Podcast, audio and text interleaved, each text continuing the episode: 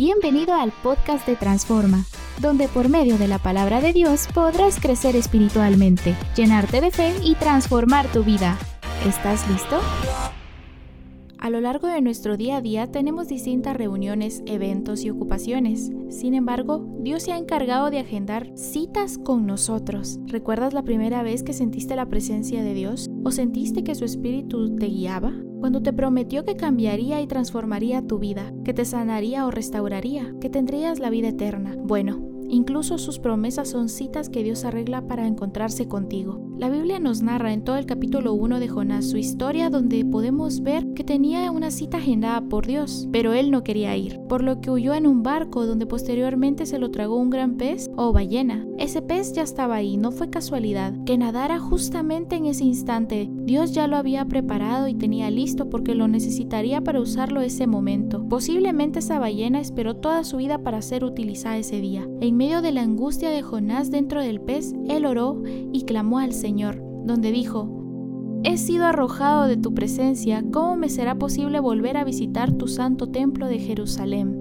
Jonás 2.4. Aún viviendo en su peor escenario dentro de la ballena, él se preguntaba cómo podría visitar el templo. La verdad es que Dios ya se encontraba puntual a la cita donde Jonás debía llegar. Tal vez Jonás tenía miedo, pero aún tenía que llegar a esa cita, porque ahí mismo Dios lo usaría para llevar su palabra. Hay citas donde Dios intervino en nuestra vida. Sus promesas las agendó en citas, su palabra literalmente es una cita con Él. Recordemos aquel momento en que Jesús caminó sobre las aguas donde Pedro le dijo, Señor, si eres tú, manda que yo vaya a ti sobre las aguas. Y cuando Jesús le dice que lo haga, Pedro desciende de la barca y anduvo sobre las aguas para llegar con el Señor. Sabemos que por la falta de fe de Pedro se hundió, sin embargo Jesús le extendió la mano y lo sujetó hacia él. Realmente la voluntad de Cristo era que Pedro llegara con él y efectivamente Pedro sí llegó a su cita con el Señor.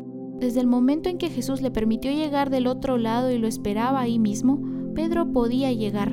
Dios nos ha agendado distintas citas y momentos donde nos ha estado esperando. Cuando Dios habló a nuestro corazón y lo recibimos, posteriormente nos volvió a agendar una cita en nuestras vidas. Y si hemos conocido a Jesús, ¿qué nos sucede? ¿Por qué siguen habiendo dificultades? ¿Por qué volvemos a caer? La verdad es que no se trata de que si Dios interviene en nuestra vida o llega justo a tiempo, se, trata de esa cita a lo que Dios te ha llamado a hacer. Ahí lo encontrarás porque te está esperando. Pero, ¿cómo llego a mi cita y si mi fe decae? Sí, hay días que creemos, otros por momentos nuestra fe flaquea. Recordemos cuando Jesús le dijo a Pedro que orará para que su fe no falte. A pesar de su imperfección, él llegó a su cita con el Señor, porque todo se encierra en la voluntad de Dios.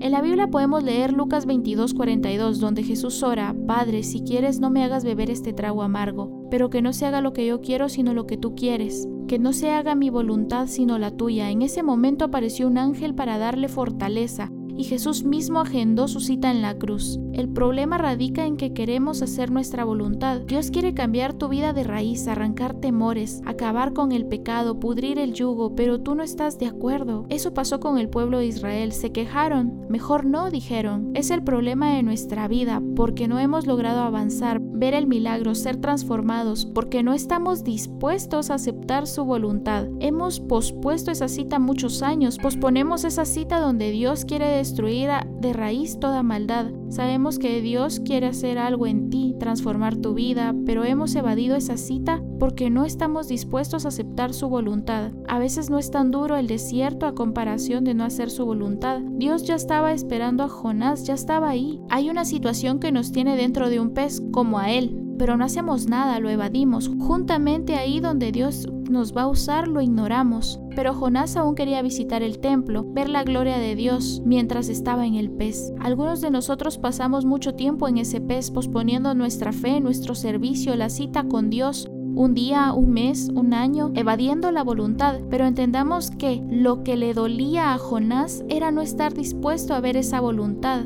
Muy en lo profundo de nosotros sabemos que Dios nos está esperando en el liderazgo, el servicio, ahí donde venceremos el pecado, donde vemos a nuestra familia transformada, pero no hemos estado dispuestos a aceptar la voluntad de Dios, que es buena, agradable y perfecta. No hacemos nada y por ende todavía está esa lucha, ese pecado y la situación difícil seguimos cayendo en nuestra vida. Por consiguiente, no podemos caminar en el agua, seguimos dentro del pez, pero muchos de nosotros queremos llegar donde está Jesús, alcanzar el milagro, la paz, es el lugar donde se sanan esos golpes de la niñez. Si una situación nos derriba y todo sale mal, porque no estamos listos para pedir y aceptar esa voluntad de Dios, eres tú el que no está dispuesto a que no se haga tu voluntad. Dios quiere intervenir, pero tú debes de estar dispuesto a que Dios se meta en tus pensamientos, corazón, decisión, relaciones, futuro, planes, porque si no, hay un pez esperando o estás dentro ya de él. Por eso sientes que ya hay una lucha diaria de dificultades, un gigante que no logras vencer, una atadura o pecado en tu vida.